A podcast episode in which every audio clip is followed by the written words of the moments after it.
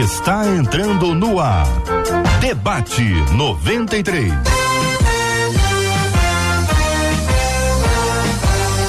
Realização 93 FM. Um oferecimento Pleno News. Notícias de verdade. Apresentação J.R. Vargas.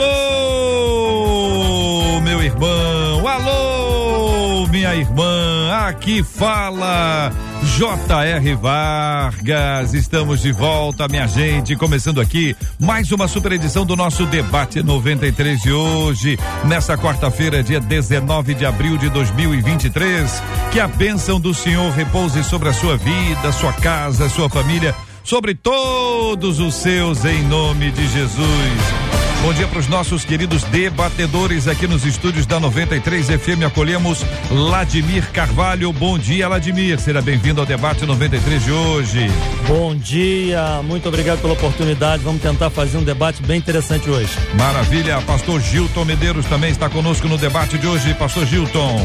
Bom dia, JR. Bom dia, ouvintes da 93, aqueles que estão nos acompanhando. Um grande abraço a todos. Doutor Luiz Fernando Gevaer também está à mesa com o debate 93 de hoje. Grande JR, o craque da comunicação. Tudo bem, meu querido? Um prazer estar aqui. Você sabe, né, que hoje é quinta-feira. Né? É quinta-feira é dia que faz sol. Né? É véspera de quinta. É véspera de... Ah, hoje é, é quarta-feira. Quarta, véspera de quinta. pois é. Eu pensei que hoje era quinta-feira, estava na véspera do feriado. Né? Então não vale.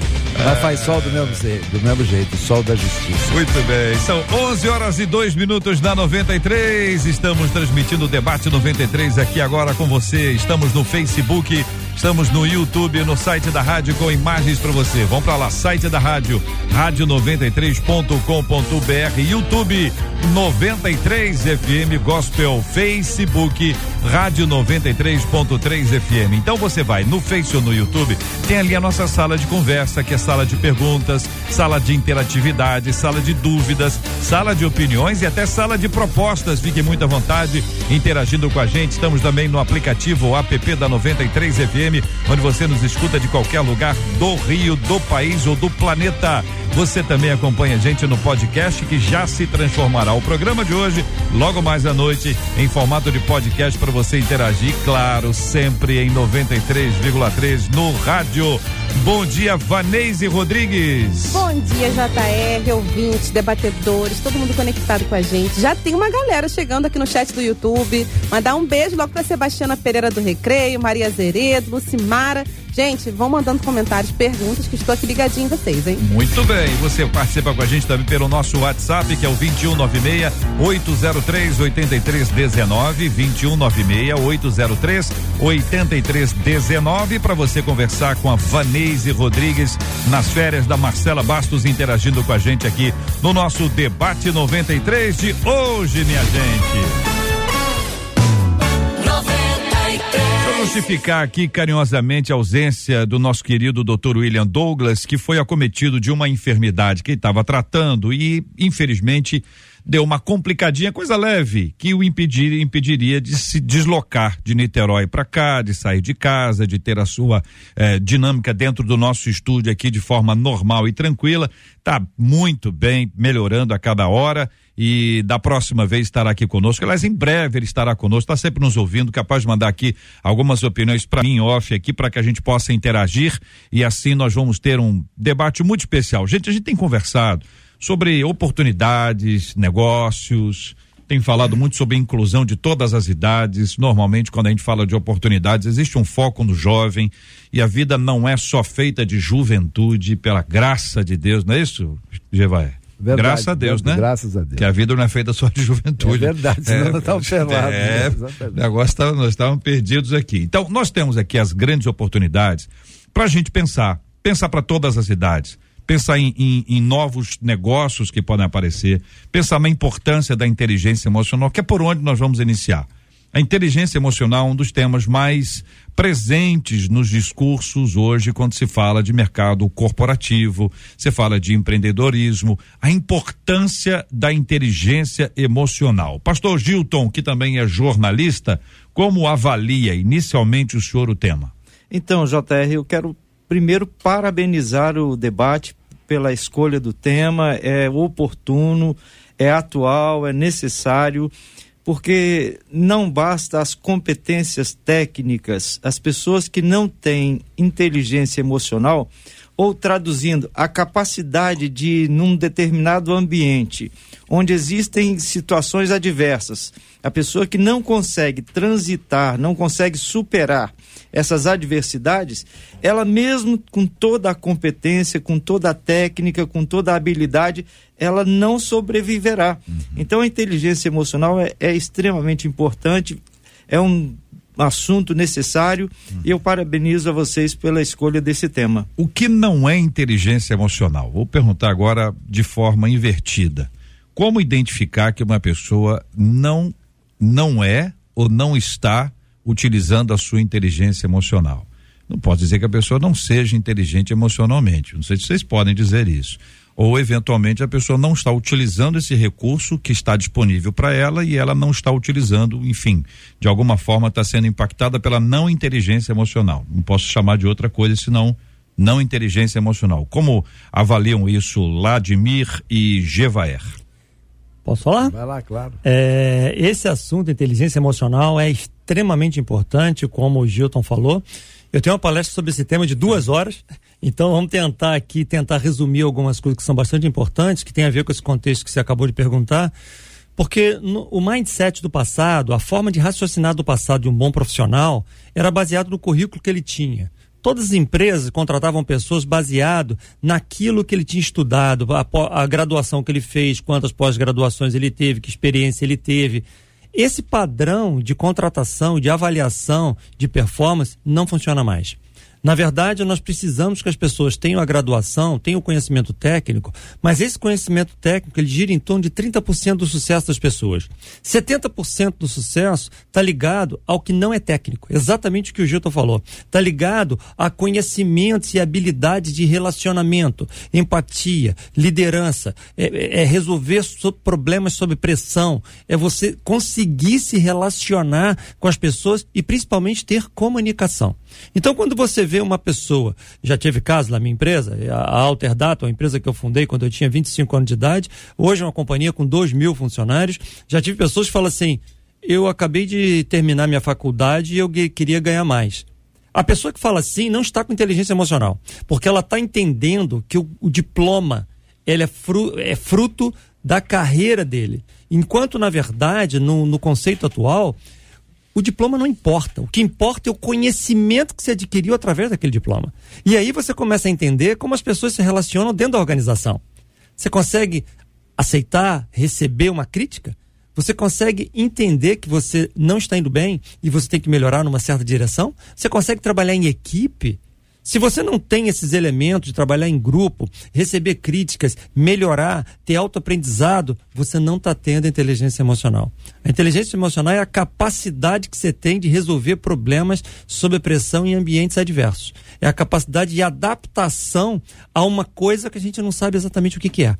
No futuro, todos nós vamos ser diferentes como profissionais. Nós não sabemos o que, que, é. E essa adaptabilidade é um dos elementos importantes da inteligência emocional. Ah, pensando aqui em termos amplos e imaginando o seguinte, que a gente tem um grande número de adolescentes e jovens e alguns adultos que foram criados dentro do quarto, focados num computador.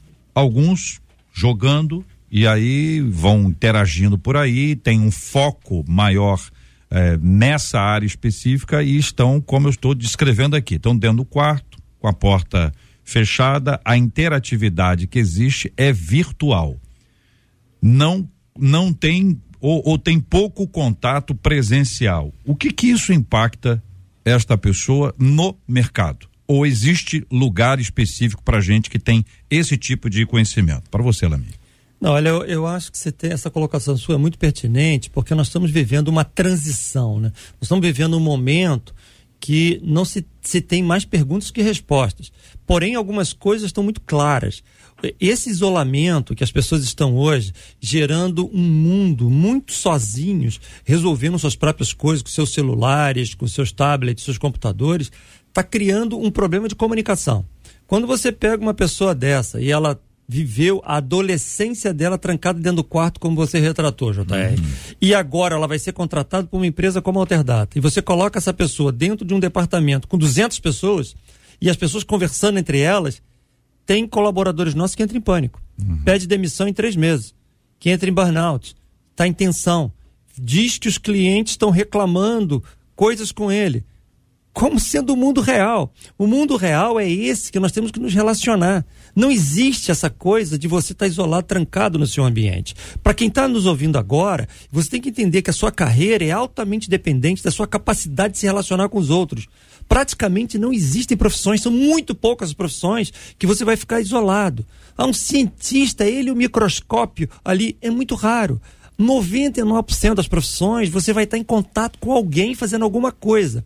Se você não sabe falar, não sabe ser entendido, se você não tem capacidade de raciocínio de resolver problemas, você está fora desse novo mundo. Uhum. Então, esse novo mundo, você tem que usar todas as tecnologias que está trancado dentro do quarto. Tem aspectos positivos, uhum. porque você está aprendendo aspectos tecnológicos conectado com o futuro mas ela está te isolando de algo que vai ser fundamental. Então, um dos elementos importantes para os pais que estão nos ouvindo é tentar colocar os filhos numa outra dinâmica, não deixá-los simplesmente ficar trancados, apesar de entender que o contato com a, com a tecnologia é fundamental mas fazer com que eles tenham relacionamentos. Os jovens têm que ter contato com outras pessoas. E as igrejas ajudam muito nisso. Muito. Muito, porque muito. colocam dentro de um cenário de pensar, refletir, fazer filosofia junto.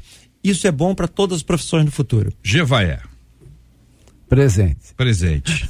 Sua avaliação sobre a inteligência a não inteligência e esta coisa que envolve o relacionamento? A inteligência emocional, ela é uma competência, né? ela é uma habilidade, é uma é um como se fosse uma ferramenta que a pessoa pode desenvolver, pode aprender, alguns já têm naturalmente, outros não, mas tudo é, é possível de ser desenvolvido.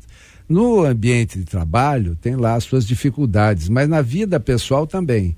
E a tua abordagem foi perfeita, JR, porque hoje em dia as pessoas estão se relacionando com máquinas que não têm sentimentos. E a inteligência emocional é a habilidade que você tem de tratar com os sentimentos próprios e dos outros. Então, como as, pe as pessoas estão desaprendendo a pensar filosoficamente, como disse o Vladimir, pensar em si mesmo, no, no onde eu estou, para onde eu vou, o que, que eu faço, etc., essa habilidade está se, tá sendo comprometida. Embora uh, o, a denominação seja inteligência, na verdade é uma competência emocional. Né? Uhum. Qual é a tua competência de empatia? Como é que você se coloca na posição do outro? Como é que você se vê? Como é que você se relaciona com as pessoas? E eu trabalho numa área né, que precisa muito, que é o direito de família, né? uhum. né? Onde as pessoas perdem a comunicação é, perdendo a comunicação, elas se trancam em si mesmas, começam a conjecturar, não se relacionam mais, e daí para o conflito é um, um, um passo, uhum. um minuto. E na justiça, as pessoas atacam as pessoas, não atacam os problemas. Uhum. Então, os processos, a gente estava falando ali, eh, antes de entrar no programa, processos que duram 20 anos, 30 anos, por conta que as pessoas não estão focadas em resolver o problema, elas estão focadas em atacar as pessoas. Uhum. Como forma de, de colocar para fora a sua frustração. Então, o advogado, hoje em dia, é um profissional que trabalha com emoções, ele tem que ter inteligência emocional para sair das pessoas e focar nos problemas. Uhum. E esse é um grande trunfo para quem domina a técnica para poder resolver questões. Pastor Gilton, ah, existem muitos joguinhos disponíveis, né? E quem anda de metrô, quem anda no ônibus, no trem, já vê todo mundo lá no celular brincando com alguma coisa. Isso em diversas idades, homens e mulheres, não há distinção. Muita gente faz uso de jogos assim, para um entretenimento, passar o tempo, enfim, de alguma forma isso acontece. Então, desde criança até a fase adulta e até a, a, a fase enquanto ancião. Mas existem alguns jogos que a pessoa, enquanto ela joga, ela percebe que não ganhará mais. Certo? Não acabou o jogo. Aí ele aborta o jogo e começa um outro jogo. Sim. O que que isso prejudica na nossa estrutura mental? Eu vou perder, então eu desisto ou eu vou até o final e tento reverter. Não estou falando de um jogo que é óbvio. O jogo é assim, o cara já sabe, passou de tal ponto, não tem jeito mais. Mas o que que isso influencia a nossa mentalidade? Então, JR, é, numa pesquisa que eu tive acesso sobre a geração Z, hum. que é essa turminha pós-milênio, né, virada de milênio, eles estão tendo muito mais satisfação de permanecer no ambiente virtual do que no ambiente real, e uma das razões é essa. Porque no ambiente virtual, você não está uhum. satisfeito com um desempenho, por uhum. exemplo, você mencionou no jogo, uhum. você aborda aquela partida e começa outra. Isso. Você não está satisfeito com a resposta ou a interação com um amigo, com um colega ou com a namorada, você simplesmente deleta, bloqueia, você. Então você tem um poder, assim, de, certa, de certo modo, vou usar essa expressão com todo, todas as aspas, uhum. um certo poder divino. Você elimina a pessoa que é o problema, você eh, apaga a pessoa que é o problema, ou você mata a pessoa que é o problema. Então, isso traz uma. uma cancela, cancela. Cancela que, a pessoa. Que é a palavra né? da, é. da, moda. Né? Então, você tem um poder, uhum. mas esse poder é só no mundo virtual. Uhum. Quando a pessoa se depara com o mundo real e percebe que não tem como apagar a pessoa, percebe que não tem como cancelar e nem como expressar isso, aí entram os conflitos e conflitos violentos, porque a, a violência é a comunicação não feita. Quando você não consegue se comunicar, você transforma a comunicação num processo de violência. Então, a consequência desse tipo de joguinho e tal como brincadeira, passatempo, é tranquilo, mas se isso se torna um refúgio, muda o comportamento da pessoa uhum. e ela se torna o que a gente chamava antigamente de antissocial. Ela não tem habilidade ou a competência para conviver com outras pessoas. Pois é, mas essa expressão antissocial, ela virou grife. Existe uma grife que vende os seus produtos com esta palavra, antissocial. Virou estilo. Então, ser antissocial também é um estilo. Não é mais um problema. Não é só, ah, fulano é antissocial. Não, ele diz, eu sou antissocial. E traz isso como uma forma de orgulho. Então, veja que está na contramão de tudo que vocês estão falando. Mas... Uma pessoa que age assim, ela está se isolando, vai ficar isolada e o mercado para ela se fecha enquanto ela tiver alguém para bancar, o ser antissocial Sim, vai é ser é isso aí. maravilhoso. Alguém para comprar camisa. Isso. Alguém para comprar camisa. Agora veja bem, o senhor falou em duas coisas aqui. O senhor falou em, em cancelar, que foi colocado, e antes o senhor falou sobre bloquear. Então, eu tenho alguém que eu não, com quem eu não quero interagir, eu vou lá e dou um bloco nela no meu WhatsApp. Uhum. Ou eu tiro da minha rede aí, e cancelo a pessoa, não, não sigo mais a pessoa ah, Vladimir, de alguma forma eu me torno um controlador. E o controlador, ele, ele tem um problema que está exatamente dentro da dificuldade de relacionamento. Como lidar com um controlador? Tem espaço para um controlador no mercado? Olha, é, essa situação, esse debate está maravilhoso. Vamos ficar aqui até à noite, porque o assunto é lindo, é espetacular e eu acho que enriquece muito quem está ouvindo. Porque eu concordo com o Gilton perfeitamente e a sua colocação é precisa, porque esse ambiente, desde criança que esses jovens estão vivendo, está prejudicando a carreira deles. Nós vamos ter um, problema, um colapso profissional nos próximos anos por causa disso. Para vocês terem uma ideia, essa semana eu completei 60 anos. A minha geração, ela vem de, um, de uma forma de pensar desde o colégio que era o seguinte, JR. Quando eu disputava uma, uma corrida, eu tinha, sei lá, 12 anos de idade, 10 anos de idade, 15 no colégio, tinham 20 meninos. Quem chegasse em primeiro, segundo e terceiro recebia uma medalha.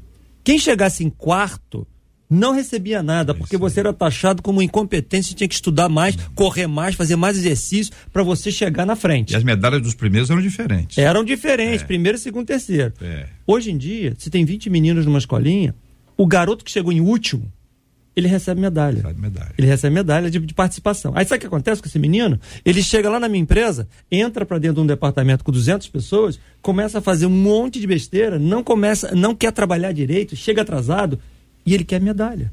Certo. Ele quer aplauso.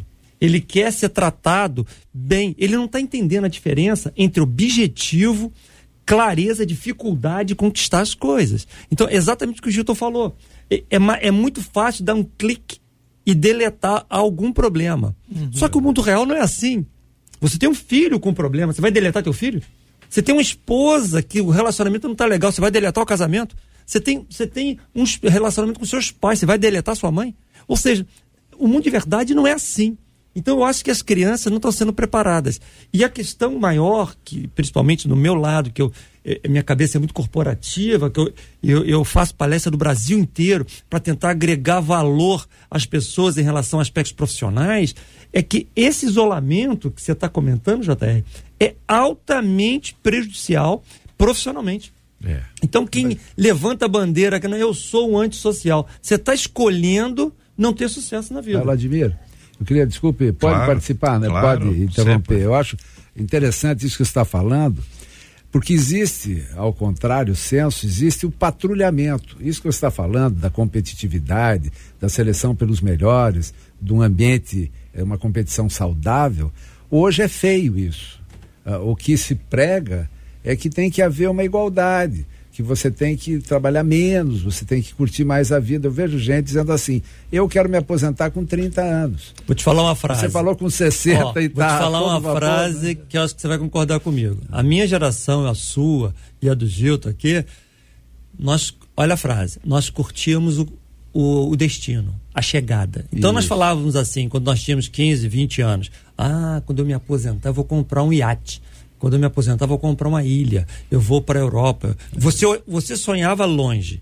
Nós curtimos a chegada. Hoje, eles curtem o caminho, não a chegada.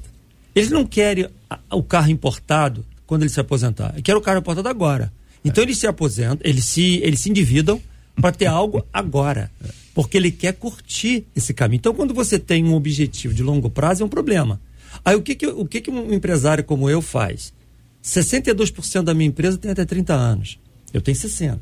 Se eu tentar impor neles a minha forma de pensar, ninguém quer trabalhar comigo. O que, que eu faço como empresário? Aí entra uma mensagem para os empresários que estão nos ouvindo aqui. Você não é dono da sua empresa. Você é o gestor, o influenciador do seu time. Eu tenho que me adaptar a eles, entender o que, que eu tenho que fazer para motivar um menino de 20 anos. A ter disciplina, atender os clientes bem, fazer as entregas, chegar na hora. Então, a gente cria mecanismos. Por exemplo, isso que você falou, ah, não é legal certas coisas a gente muda, mudou as metas da empresa para ser metas de curto prazo. A gente cria situações de conforto que antigamente não era necessário. É. A gente cria investimentos em esporte para que eles se sintam mais à vontade. A gente tem mesa de sinuca na empresa para os intervalos se divertirem. Tem videogame na companhia para nos intervalos eles se divertirem. A gente vai criando mecanismos para fazer com que crie um processo de motivação no time. Então, muitas das vezes, empresários da minha idade reclamam: ah, meus funcionários são isso, são aquilo. A culpa é dele, às vezes, porque ele não está entendendo que ele tem que adaptar a empresa ao que o Gilton falou. As novas gerações, ao mindset, o que motiva esses mais jovens. Então, é um ambiente complexo uhum. e nós estamos num, num, num, momento que se tem mais perguntas que respostas, é mas o debate é sensacional porque tem muitos caminhos. Né? Claro. Eu vou perguntar para vocês algumas outras coisas daqui a pouquinho, por exemplo, o que, que a gente leva para essa viagem que a gente está tendo aí, que tipo de adaptação as pessoas com meia idade em diante, acima dos 40, acima dos 50, estão aí, que aposentaram ah, e precisam continuar a sua atividade, ou ainda tem algum sonho a pessoa tem algum sonho, ela não desistiu ainda. Ela tem fôlego, ela está sonhando com alguma coisa. Ela não, não teve até então oportunidades, ou não, eventualmente não soube aproveitar, ou não teve condições de aproveitar as oportunidades que teve anteriormente. Mas vamos, vamos, vamos falar com os nossos ouvintes. Vanese, o que, que o povo está falando? O que, que o povo, o povo Bastante coisa. Então, JR, tem um ouvinte nosso aqui dizendo que está tentando trabalhar a inteligência emocional, é. porque ela começou como subgerente na, na empresa que ela trabalha. Começou, e ela tá tentando... começou nessa posição? Não, ela subiu de cargo, subiu. pelo que eu entendi. Hum. E aí ela está dizendo que tem muita dificuldade com a rejeição e o desprezo dos companheiros de trabalho. Então ela pergunta como que faz para lidar com uma equipe que não reconhece a sua liderança. É, quem vai? Quem, quem vai nessa aí? Pastor então, Gilson? JR, ah. tem um livrinho antigo que eu li já há muitos anos, publicado na época que existia a editora José Olímpio, Casa Editora José Olímpio, que é uma tradução de um livro norte-americano no Brasil é todo mundo é incompetente, inclusive você, é o nome que ele teve no Brasil. As pessoas, quando elas são promovidas, elas mudam de, de áreas de atuação. Na área, de, vamos dar um exemplo, na área normal dela, quando ela foi contratada, ela operava máquina, ela operava um, um computador, ela fazia programa, sei lá. No momento em que ela é reconhecida e é promovida a subgerente, a coordenadora, ela para de lidar com a máquina ou com o que ela fazia. Ela passa a lidar com pessoas. Ela foi promovida a um outro tipo de atividade, um outro tipo de competência. E se a pessoa não se dá conta que agora ela não faz mais o que ela fazia antes, agora ela está gerindo pessoas, ela está lidando com pessoas, ela vai ter como consequência, uhum. muito provavelmente, esse tipo de situação. Ela vai ser rejeitada. Uhum. Porque agora o trabalho dela é outro. E ela tem que ter uma nova competência, lidar com pessoas. E aí, se ela não tem a competência emocional, ela ou tem que urgentemente procurar, uhum. ou ela em pouco tempo vai ser demitida, não porque deixou de ser boa funcionária, mas porque se tornou incompetente para o que ela fazia. Agora, não tem um tempo aí entre, entre a promoção e a reação positiva, certo? O tempo, esse íntere aí, para as pessoas se acostumarem. Por quê? Por que, que não fui eu? Por que, que foi ela? Por que, que ela conseguiu esse lugar? Eu sou melhor do que ela. Não tem um tempinho aí, senão? Olha só, o que eu concordo plenamente com o Gilton e com porque quando você troca de função, o que, é que ela tem que entender, a ouvinte nós tem que entender, que ninguém vai lhe respeitar por causa da sua patente. Isso não funciona mais. Isso é um mindset do passado. Lá no passado, quando você ganhava um cargo de liderança, você era o chefe, o líder, o dono da tribo, todo mundo era obrigado a te respeitar. Hoje não funciona assim. Hoje eles funcionam com admiração, com exemplo. Você tem que ser uma pessoa envolvente do time, você tem que ser uma pessoa que mexa com as pessoas. O líder hoje não é mais um vaqueiro que vai tocando a boiada. Vamos, gente, vamos, olha a meta, vamos em frente. líder de verdade é Jesus Cristo, que ia na frente todo mundo seguia. Você tem que ser uma pessoa que as pessoas te seguem. Você tem que ser uma pessoa que faz por exemplo, mostra caminhos, colabore com o time. Não acredite que a sua patente vai funcionar. Numa empresa como a Alterdata, eu tenho duas mil pessoas. Quando eu decido algumas coisas lá, eu não decido com a minha patente. Eu convenço as pessoas, eu chamo todos e tento envolvê-los naquele determinado objetivo. Então eu tenho que ter uma competência de argumentação forte. Todos os líderes que estão ganhando cargos, vocês têm que se desenvolver no aspecto de comunicação. A habilidade de transmitir conhecimento e ser compreendido. E todo mundo lhe admirar. Aí as coisas começam a funcionar melhor. Vanese. Temos também aqui um outro ouvinte, JR, ele diz o seguinte: eu sou formado em design, gosto muito da área, mas não consigo emprego nessa área, somente trabalhos freelancer. E ele diz que isso acaba com o emocional dele, porque ele trabalha em área administrativa há mais de 15 anos. Ele fica preso por medo de arriscar, sair do certo, porque tem uma família. Aí ele pergunta: tem algum conselho para quem vive essa situação? É formado numa área, mas é obrigado a trabalhar em outra e tem o medo de arriscar? Eu tenho uma, uma ideia sobre isso. Eu tenho uma tese pessoal de que as pessoas em geral são multivocacionadas. E, e por uma questão de ambiente, acabam escolhendo um caminho e ficam naquilo. É, ninguém só sabe fazer uma coisa. O problema é que precisa saber se essa habilidade que a pessoa tem ou essa escolha é compatível com o mercado de trabalho. Então, por exemplo, eu posso adorar é, mecânica, mecatrônica intergaláctica. Uhum eu só posso trabalhar no, no com Elon Musk, né? não uhum. tem outra pessoa para eu trabalhar. Então, o meu mercado de trabalho vai ficar restrito. Se eu preciso sobreviver, né? É, você vai ter que fazer alguma coisa até chegar a, a, fazer a realização do teu sonho. Se a pessoa é um bom designer, se, se, se garante mesmo, eu acho que ele deve arriscar. E existem escolas de empreendedorismo, porque existem situações como essa que transformam habilidades e genialidades, às vezes, em sucesso. Né? Um empresário de sucesso, eh, às vezes, é muito mais sobre como ele se posiciona no mercado do que o que ele sabe especificamente. O, Agora, o Vladimir ali estava falando uma coisa, já te passo a palavra, Gilton, mas o Vladimir estava falando uma coisa que ele é um gestor de um grupo de pessoas. Certamente os funcionários dele sabem muito mais tecnicamente das coisas do que ele já soube um dia. Né? Muito né? mais. E, e, essa é a habilidade, é você estar tá trabalhando com pessoas que sabem mais que você. E também a denominação.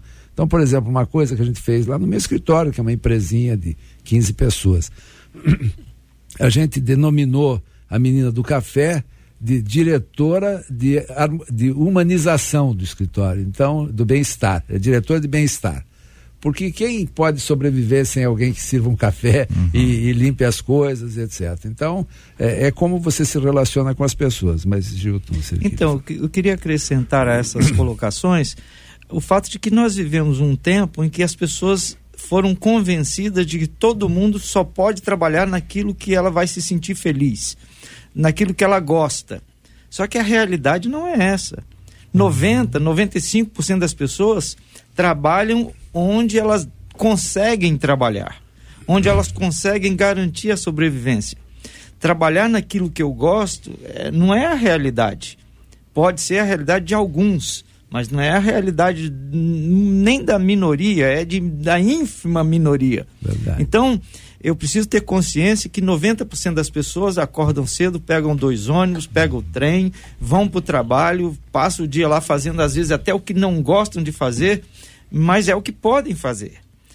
Trabalhar naquilo que eu gosto, a não ser que você seja um, como disse o Gevaer, um, um gênio, uma, é uma genialidade, ou alguém que consegue sobreviver por conta própria, aí eu não importa quanto eu ganho, eu estou trabalhando no que eu gosto, eu posso até passar fome, mas eu estou no que eu gosto.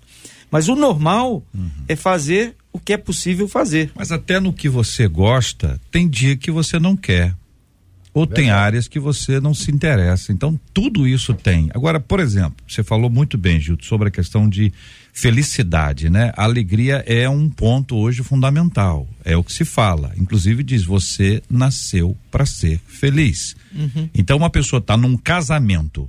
Jevaé tem essa essa expertise aí em razão da, da área dele. A pessoa chega e diz: ó, eu não estou mais feliz no casamento não, não tô, tô feliz. Aí começa a tentar justificar a não felicidade e posicionar isso dentro daquele quadro imaginário para tentar, de alguma forma, avançar em busca da felicidade. Só que ele está buscando essa felicidade em relacionamentos 257 vezes e não encontrou.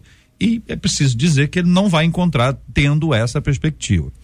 Sucesso. O sucesso é o meu sucesso, então é até onde eu consigo ir, até onde eu posso ir e eu me contento com aquilo que eu faço, ou o sucesso é o seu sucesso. Eu estou de olho no que você faz, naquilo que você desenvolve e eu vou vi viver indo atrás dessas coisas. Como é que a gente ajusta isso? Isso é um problema aí. sério e essa, essa questão é muito legal que eu posso usar o meu exemplo pessoal porque Javaé, eu sou advogado por natureza. Ah, é? Eu fiz faculdade de Direito na UCP em Petrópolis e durante a faculdade eu comecei a ter contato com tecnologia.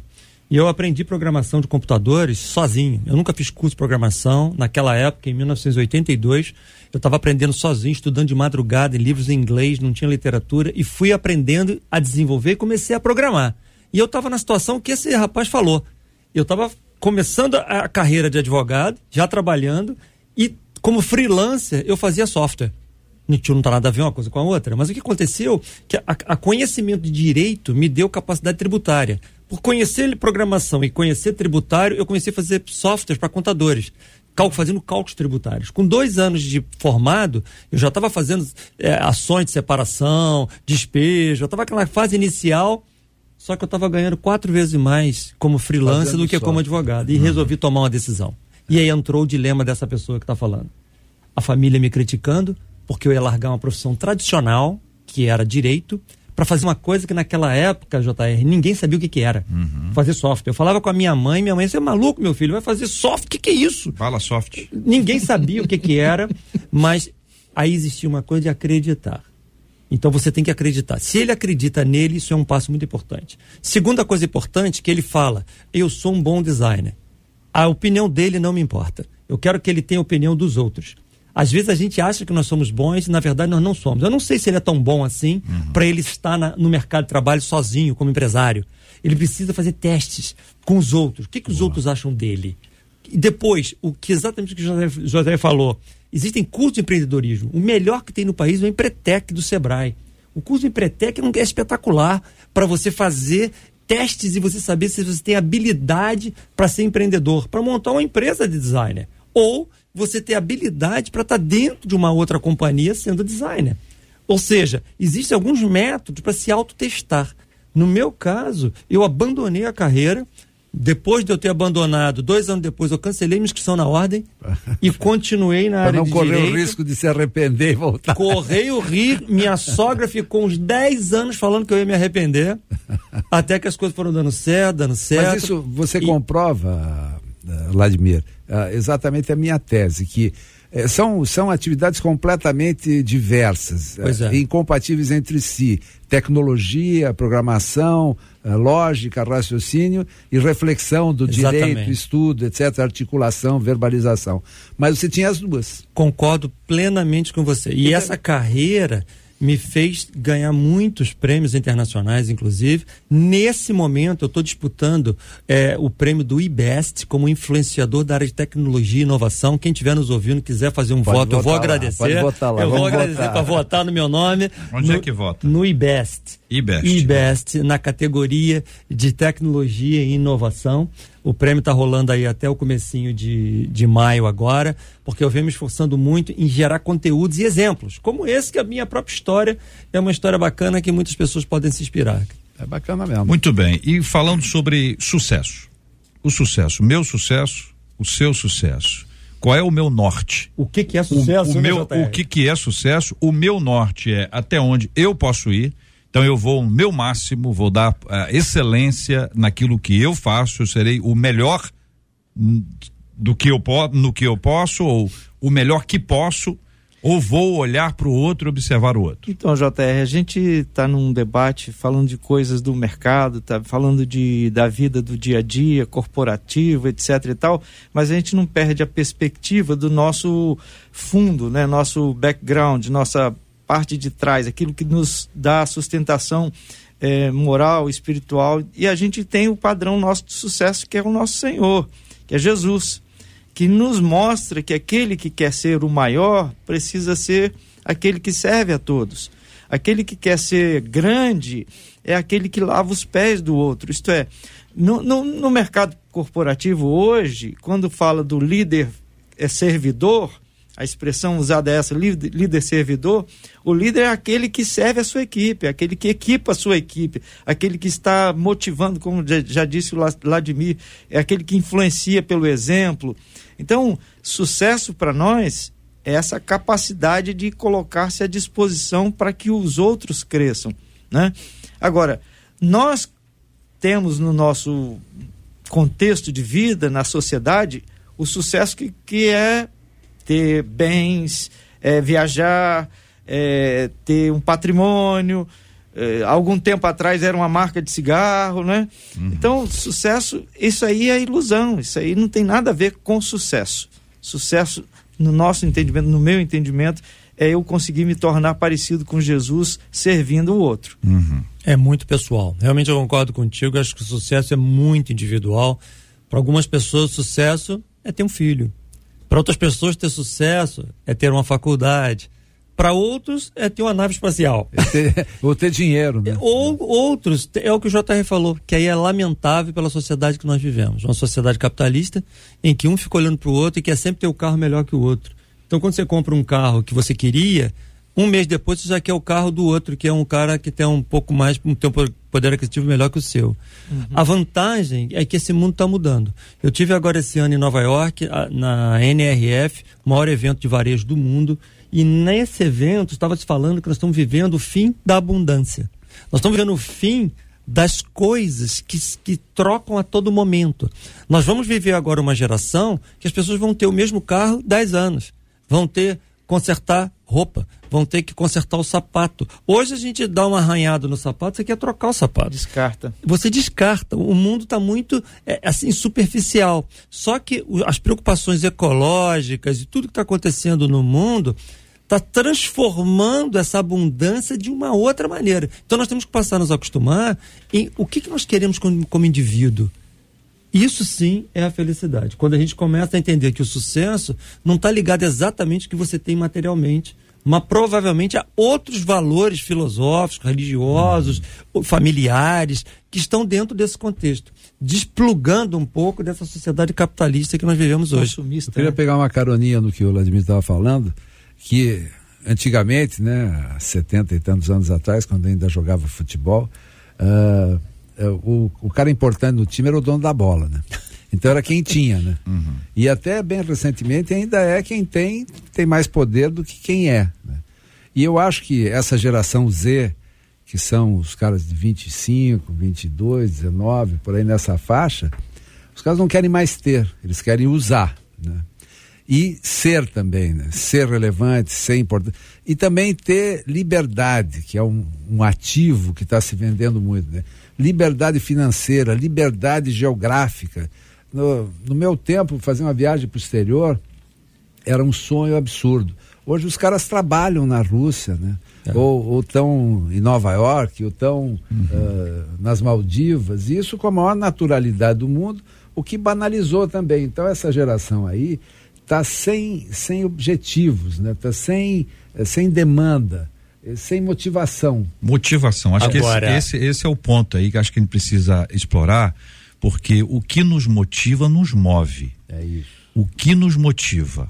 A pergunta é essa: o que motiva alguém que quer o que você tem? O que motiva alguém a, a dormir um pouco menos, estudar de madrugada e aprender programação? O que que motiva, o que, o que que mexe com as pessoas? Ainda posso acrescentar algo sensacional nessa fase eu enxergo que tudo que tem, tudo que há, onde há um problema, há uma solução. Você olhando sobre outro ângulo, você encontra uma solução. Por exemplo, nesse momento há uma carência mundial por programadores de computador, como o JR falou. Há uma carência enorme. Para você ter uma ideia, no Brasil tem 420 mil vagas abertas de programadores, JR, e é não se preenche. 420 mil. Porém, se você olhar sobre outro ângulo, existe uma população que estuda em colégio público, mora em comunidades, que precisa trabalhar e não consegue. Esse não dá match, essa coisa não casa. Por quê? Porque falta conhecimento. Eu percebi também que existe um grande grupo de pessoas jurídicas, pessoas físicas, que gostam de fazer filantropia. Ajudar pessoas. Eu conheço amigos que saem com a esposa à noite em São Paulo para entregar sopa na rua para moradores de rua. Conheço pessoas que ajudam em comunidades, Mantém crédito. O que, que eu criei agora, dois anos atrás? Uma coisa chamada Projeto Galileu. Uma instituição sem fins lucrativos que a gente capacita jovens de, de comunidades, treinando esses jovens em sete meses para formar programadores de computador. Os padrinhos patrocinam, as empresas, bancos, empresas de tecnologia patrocinam. A gente coloca os professores, localiza os alunos, triangula isso. Em sete meses a gente pega jovens de 17 a 23 anos e coloca esses jovens dentro de uma classe de desenvolvimento de software. Sabe o que nós fazemos? Em sete meses, nós colocamos esses meninos e essas meninas para ganhar mais do que os respectivos pais. Isso é mágico. É uma coisa, histórias de chorar, porque dá esperança. O que a gente vê muito nas pessoas mais humildes é que falta uma coisa que é sonho. Falta uma coisa de, de, de observar o que é para ele. Muitos falam assim, JR, ah, não, isso não é para mim. Uhum. Como não é para você? Inteligência, QI, todos nós temos igual. O que você está é com a autoestima baixa. A gente joga esses meninos dentro de uma profissão de altamente bem remunerada, ele explode. Ele dá Verdade. certo, a coisa funciona. Então o projeto Galileu vem dando muito certo. A gente tem está buscando sempre padrinhos novos para aumentar o volume de alunos, mas já passaram pelo projeto Galileu 400 jovens, todos vindos de comunidades uma história realmente muito bacana que tem transformado muitas famílias. Cara. Muito legal, muito voltando, legal. Voltando à sua palavra sobre motivação uhum. e também a palavra do GVR sobre ser e, e as ter. pessoas querem ser e não ter mais, querem usar. É, o grande sonho da minha geração era a casa própria. Verdade. A gente queria comprar um imóvel, Isso. comprar um carro. E parece que essa geração Z ela sonha em viajar ela trabalha, ganha um dinheiro, sai do trabalho, junta aquele dinheiro e pega uma mochila, bota nas costas e eu vou fazer a Europa. Depois volta, mochilão, trabalha de novo. Mochilão. Isso. Tra trabalha de novo, agora eu vou fazer o sul da Ásia. Então, é, são motivos diferentes, motivações diferentes. até porque as perspectivas são diferentes. As pessoas não estão sonhando em que no destino, como o Vladimir já falou. As pessoas não estão vivendo em função de onde vão chegar. Estão vivendo em função do por onde vão percorrer. Estão curtindo o caminho, não a estão chegada, curtindo né? o caminho. Então, é. essa motivação diferente gera consequências, como, por exemplo, esse déficit no mercado de trabalho. Essa falta de gente que. Por que, que eu vou fazer um curso que eu vou ficar oito anos, como medicina, por exemplo? Vou ficar oito anos entre faculdade, residência e tal. Eu quero fazer um negócio que em uns seis meses eu já estou trabalhando para poder ganhar um dinheiro, para poder viajar. Uhum. Então, há uma mudança muito grande e as consequências estão aí. É, eu estou preocupado com, que vem, com o que vem aí. É, por exemplo, se nós estamos tendo é, jovens não perseverantes, esses jovens serão pais daqui a pouquinho. O que acontecerá com a geração seguinte, com os filhos dos não resilientes, filhos dos não perseverantes, filhos dos que querem só aproveitar a vida? Aliás, filhos dos que não querem ter filhos. Filhos dos que não querem ter filhos e, no lugar de ter filhos, adotam um animal, podendo ter os dois. Vão brigar com os animais. Mas o que retrata esse? A sua preocupação é tão pertinente que ela é a mesma que o governo dos Estados Unidos tem. O governo dos Estados Unidos, o que, é que eles pensam? Quem construiu aquela potência? O maior, o mais importante país do planeta. Não foi a geração atual. Uhum. Foram duas gerações atrás. Essas duas gerações atrás tinham norte-americanos que trabalhavam excessivamente, extremamente inteligentes, criaram as maiores universidades do mundo, os maiores centros de pesquisa, desenvolvimento de produtos novos, patentes. Eles fizeram aquele país. As, gera, as gerações atuais dos americanos são esses jovens que eles querem viajar. Eles não querem trabalhar. Então, a geração atual dos Estados Unidos não tem a pegada da geração anterior e dos pais. Quem tem a pegada hoje? São os chineses. China. Os chineses, a geração jovem, vê, vai lá, Gilton, na China e vê os garotos de 20 anos. Eles estão trabalhando feito loucos. Eles estão estudando feito loucos. A maior formação de engenheiros do mundo é na China, não é nos Estados Unidos. Porque e os, patentes também. Os chineses, o maior volume de patentes é na China. Então eles estão estudando excessivamente. Ou seja, eles vão se tornar a maior potência por causa da geração atual. Então, o Brasil tem que ter uma virada de página violenta na educação nossa. Uhum. Nós jamais vamos ser uma, uma, uma, potência mundial se nós não investirmos em educação e mudar a cabeça dos nossos jovens, porque são eles que vão governar o país daqui a pouco. Então, isso é, realmente é, preocupante. Vanessa.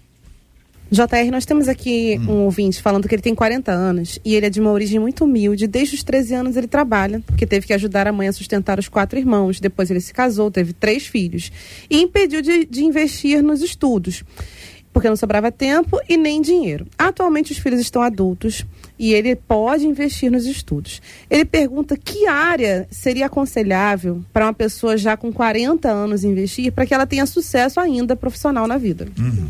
Eu quero responder isso. Pois não. Primeiro quer dizer que 40 anos é novo. É, eu tenho 75 é. e estou começando, quer dizer, começando não tanto, mas há dois anos eu estou mergulhando no mundo digital. Uhum. No mundo da, das, das redes sociais e do marketing digital, que é desafiador e é possível você começar, porque é o único lugar onde vai escalar. Quer dizer, se quiser velocidade, você tem que estar num ambiente que possa se multiplicar e replicar uh, constantemente. Eu recomendo a ele que. E tem muita coisa de graça na internet, muita coisa. Então, uh, o que que hoje tem uma demanda enorme? Gestores de tráfego. Programação de computador. Programação de computador, manejo das redes sociais, uh, alguém que crie, se tem talento para as artes, uh, design, hoje está muito, muito requisitado. E tem umas 50 profissões que tem demanda imediata, que o sujeito faz um curso de 90 dias e já pode sair ganhando dinheiro. E com 40 anos ele tem uma vantagem competitiva ao contrário de ser um prejuízo por ser mais velho, ele tem uma vantagem competitiva porque ele tem experiência, tem vivência, tem inteligência emocional, vai se adaptar melhor. E eu já vejo, acertou e já errou, né? Já é, sabe o caminho. Eu vejo o acolhimento, por exemplo, eu participo de imersões, então as pessoas, eu sou sempre o mais velho da turma, né? Só que o ritmo dos caras é, é sinistro, né? Porque é, é, são 12 horas por dia e um fim de semana, assim, então Sexta, sábado e domingo, começa às 8 e termina às 10 horas da noite. Então, você precisa ter um pouco de energia. Às vezes eu apanho um pouco, mas estou firme lá, estou me aguentando. Então, 40 anos é uma criança. Bobagem total, tá aí um de eu 60 aqui, não tem ninguém com menos de 60 nessa mesa. Eu recomendaria a área de tecnologia, realmente, porque a área de programação de computadores, como eu falei, é muito carente.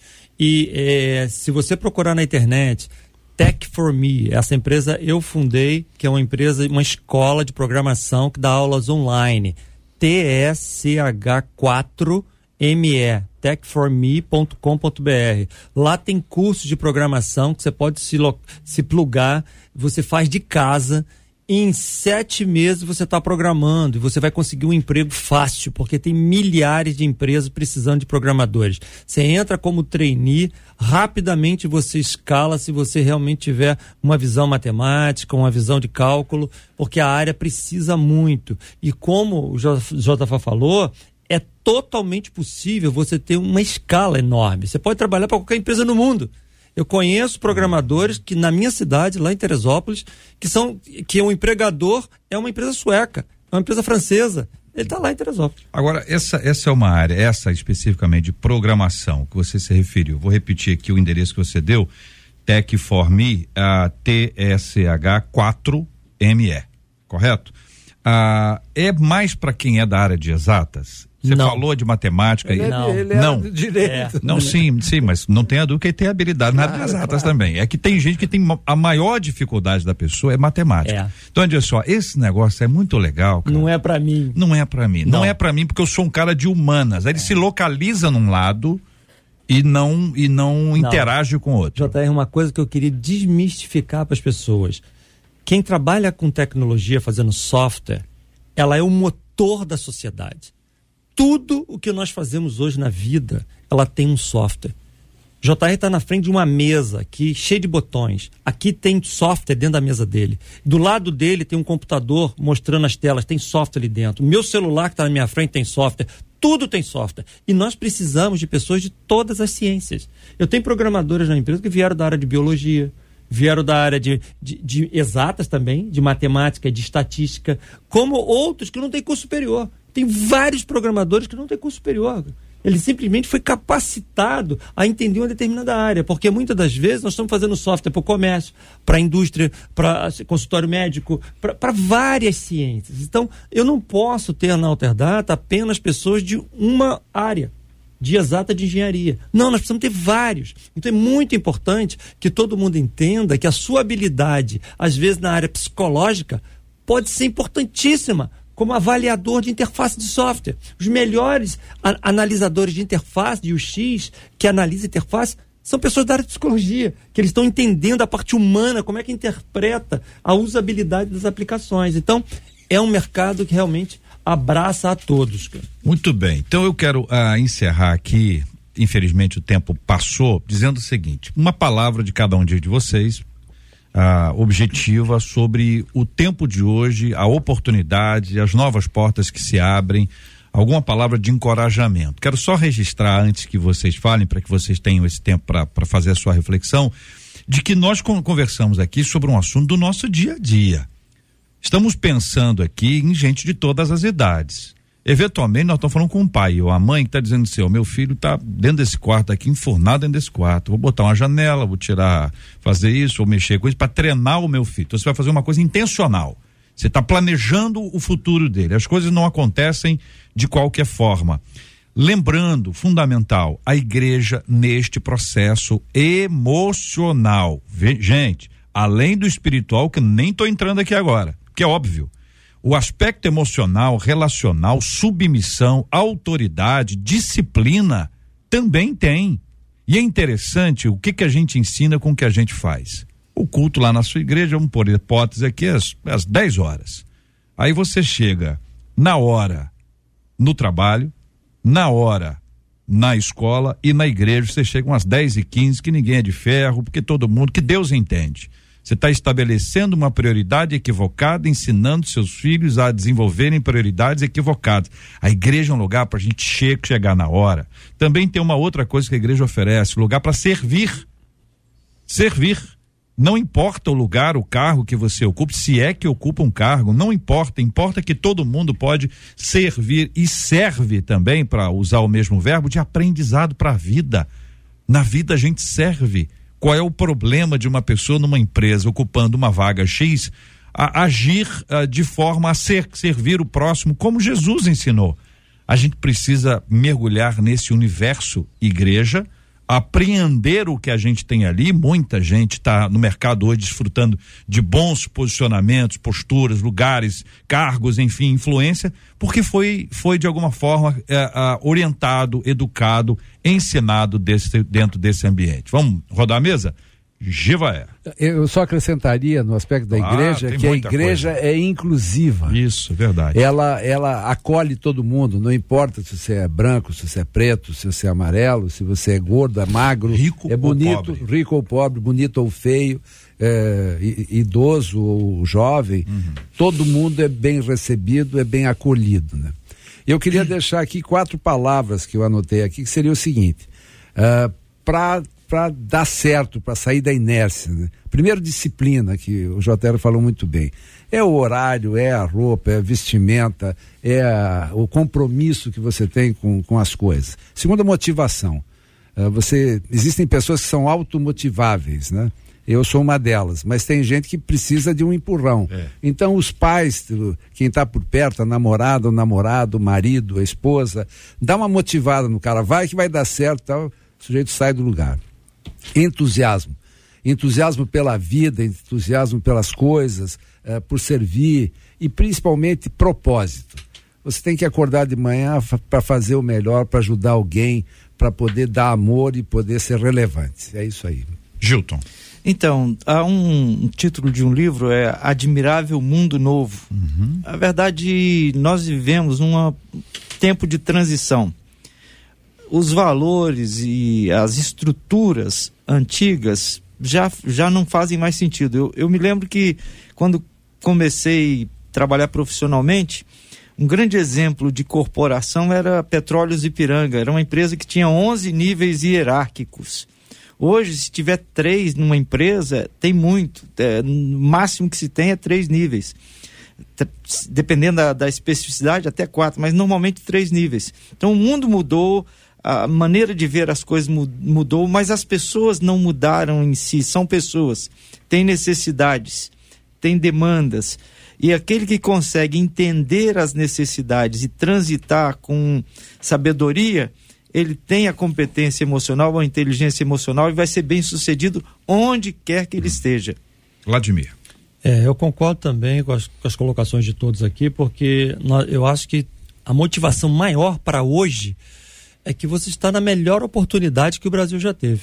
Porque lá no passado, o mundo estava mais flat, mais estável. Quando você está num mundo estável, a você se destacar é mais difícil. Agora, quando você está num mundo que está em transformação e mudanças, cargos novos surgindo, tecnologias novas, nós estamos vendo inteligência artificial nascendo, nós estamos vendo cargos sendo construídos, profissões sendo destruídas e outras profissões nascendo, nós estamos no meio de uma oportunidade violenta. Então, há uma chance enorme das profissões se reinventarem. Isso significa que a troca de cadeiras vai acontecer. Pessoas que estão entrando na carreira agora vão crescer mais rápido do que a minha geração. A minha geração, quando nós entrávamos, já tinham pessoas consolidadas. E para você passar essas pessoas consolidadas era muito difícil. Hoje já é fácil. Pela primeira vez na história da humanidade, nós estamos vendo um mais novo ensinar o mais velho. Antigamente, quem eram os professores? Eram os idosos que ensinavam. Quem eram os mais sábios da família? Eram os avós. Hoje nós estamos vendo um menino de 30 anos de idade dando palestra de como ficar rico. Nós estamos vendo garoto de 20 anos ensinando aos pais como é que ele administra certas coisas. Então, nós estamos vivendo uma era de oportunidades enorme. Nós não podemos ficar animados. E isso vale para todas as classes sociais. Nós estamos vendo coisas de graça na internet para nós aprendermos o que nós quisermos. Se eu tiver com vontade, eu gosto de culinária, aprender a fazer rã frita, eu vou entrar na internet e vai ter um louco lá me ensinando a fazer rã frita. Tem oportunidades. No passado nós tínhamos dificuldade de ter informações, hoje nós temos que ter dificuldade para querer. Se você quiser, você tem entusiasmo, vontade, desejo. Ou seja, bota a bola para frente, levanta a cabeça, porque você tem condições de ter sucesso naquilo que você deseja. E animadíssimos, nós vamos por uma tarde maravilhosa, segundo a graça do nosso Deus e Pai, desfrutando de tudo aquilo que Ele tem e que nós podemos desfrutar juntos. Querido Gilton Medeiros, jornalista, pastor, empresário, muito obrigado, meu irmão. Eu aqui agradeço, JR. Estamos à disposição. Parabéns pelo debate de hoje. Fiquei Graças muito feliz. Que bom, querido, que bom. Você é sempre uma bênção aqui entre nós. Querido doutor Luiz Fernando Gevaer, advogado, obrigado, querido. Super obrigado, um prazer participar. Foi uma aula que eu recebi aqui, eu como aluno. Quero ver se eu ganho o primeiro lugar aqui. Aprendi mais do que falei. Vladimir Carvalho, empresário e fundador da Alterdata, muito obrigado. Está participando aqui do concurso IBEST. Deixa eu dar essa orientação para o nosso ouvinte eh, na categoria influenciador de inovação e tecnologia. Mas vou fazer uma coisa a mais. Vamos botar na tela aqui o QR Code para votar em você. Ah. Então tá ali na nossa tela. Quem está acompanhando a gente pelo Face, pelo YouTube, pelo site, tem o QR Code ali na tela. Muito Faça bom. a leitura, você já vota categoria influenciador de inovação e tecnologia que você vai participar disso. Você que está acompanhando a gente, gostou? Então vota, faça a sua parte no processo que vai ser muito legal. Obrigado. Muito obrigado. Olha, fiquei bastante impressionado. Minhas expectativas foram muito além do que eu imaginava. O debate foi de alto nível, muito rico. E eu espero ter contribuído com nossos ouvintes. Parabéns pelo programa, pela sua condução. Estou sempre à disposição. Obrigado, querido. Muito obrigado a você, ouvinte, que está conosco no programa de hoje. Muito obrigado a toda a nossa equipe. Eu vou dizer que amanhã a gente vai ter aqui um debate também muito especial tratando sobre o seguinte: por que que as crianças eh, são alvos de Satanás e de alguma forma estão sob ataque intenso? Ultimamente, muito mais, ou a gente está percebendo mais essa realidade. Como, como os pais devem enfrentar esses ataques? Qual é o papel da igreja num processo como esse? A gente vai estar recebendo amanhã a Flávia Grégio, que é missionária e pedagoga, a Caroline Vargas, que é psicóloga e escritora, o pastor Oswaldo Lobo, que é presidente da Igreja Batista Bom Retiro, trabalha com esse assunto também, e a senadora Damares Alves amanhã no debate 93 a partir das 11 horas da manhã com a graça do Senhor. Vamos orar? Pastor Gilton, ore conosco, ore por nós, pelo assunto que nós conversamos hoje aqui. Eu sei que muita gente vai compartilhar o link de hoje. Muita gente já até fez isso. Os ouvintes estão me contando aqui. Já mandaram para várias pessoas.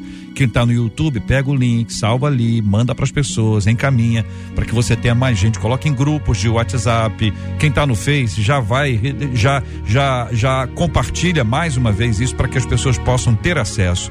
É muito importante, muito importante. São oportunidades para pensar, que é o primeiro passo, e agir. Vamos viver grandes mudanças, segundo a graça de Deus. Não desista, você não pode desistir. Você pode ter tentado e pode ter fracassado. Isso não quer dizer que você não possa sair ser na próxima como vencedor. Continue, receba aqui o encorajamento e a instrução que você recebeu e as oportunidades que aqui foram abertas. Vamos orar também, Gilton, por favor, pela cura dos enfermos e pelo consolo aos corações enlutados. Ó Deus, nós te agradecemos por esse momento, por esta oportunidade que o Senhor nos concedeu de aprender e de compartilhar aquilo que o Senhor tem colocado diante de nós, em nossas vivências. Senhor, nós te pedimos que este debate, os assuntos aqui tratados, os temas levantados, sejam uma contribuição para a vida dos nossos ouvintes que através desse debate outras pessoas possam encontrar os seus caminhos, oportunidades profissionais, ou aqueles que já estão no mercado de trabalho aperfeiçoarem-se naquilo que fazem, que este seja um dia, este debate seja um instrumento para abençoar as vidas e que desse debate famílias sejam também abençoadas. Pedimos a Deus que o Senhor esteja agora com aqueles nossos ouvintes que estão enfrentando lutas, dificuldades, passando por momentos adversos, quem sabe até mesmo convivendo com o luto, ou hospitalizados ou enfermos, que a tua graça e o teu Santo Espírito esteja ministrando sobre estas vidas. Que haja consolação do Senhor, que haja a esperança que vem do Senhor em cada coração. Oramos em nome de Jesus. Amém. Que Deus te abençoe.